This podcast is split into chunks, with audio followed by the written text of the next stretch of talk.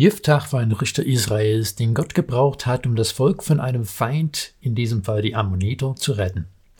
Einmal nach dem nächsten haben wir sehen können, wie die Richter große Schwächen hatten, aber Gott hat sie trotzdem gebraucht.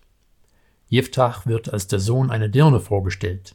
Seine Halbbrüder, die legitimen Söhne seines Vaters, haben ihn fortgejagt, aber das Volk hat ihn gebeten, zurückzukommen, als sie einen General für ihre Armee brauchten.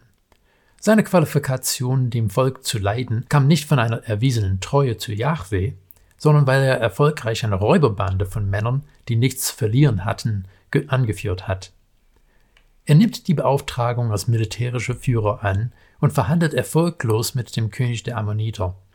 In zwei kurzen Versen in Richter 11, 32 und 33 wird erzählt, wie der Herr die Ammoniter in Jeftachs Hand gegeben hat. Aber unmittelbar davor wird berichtet, wie Jeftach ein Gelübnis gegeben hat.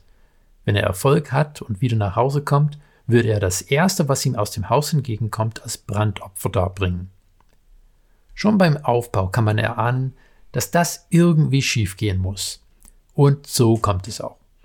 Und nachdem man von dem großen Sieg hört, steht gleich im nächsten Vers, Richter 11,34, als Jeftach nach Mitzpah zu seinem Haus kam, siehe, da kam ihm seine Tochter entgegen, mit Handtrommeln und Reigentänzen.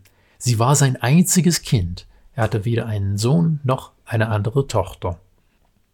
Diese Erzählung hat Generationen von Lesern fassungslos zurückgelassen. Wie konnte Jiftach so rücksichtslos sein?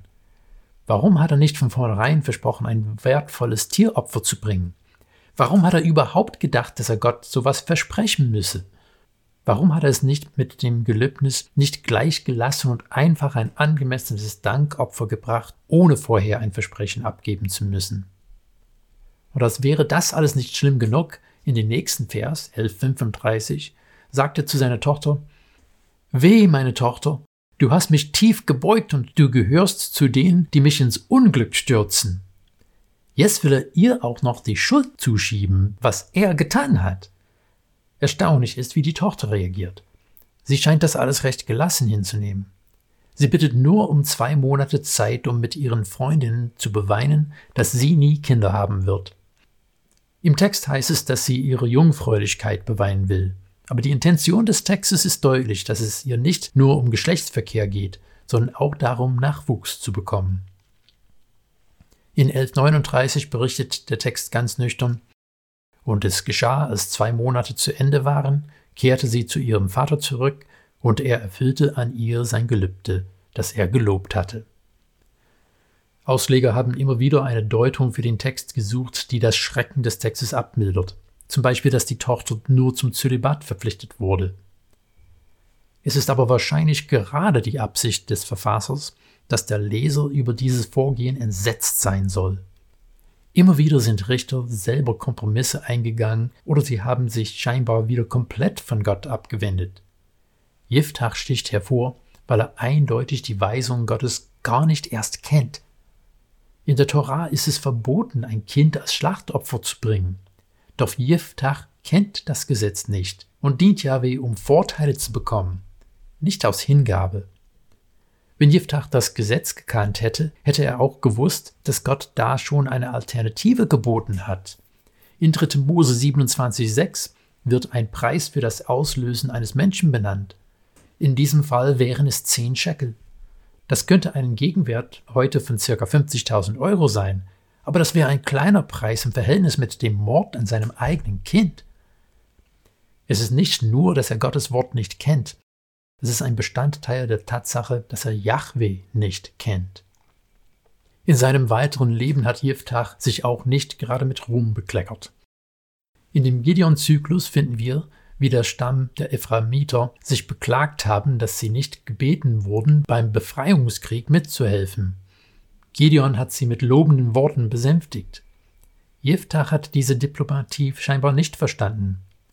Er hat mit den Ephraemitern einen Bürgerkrieg innerhalb von Israel begonnen und viele von seinem eigenen Volk abgeschlachtet.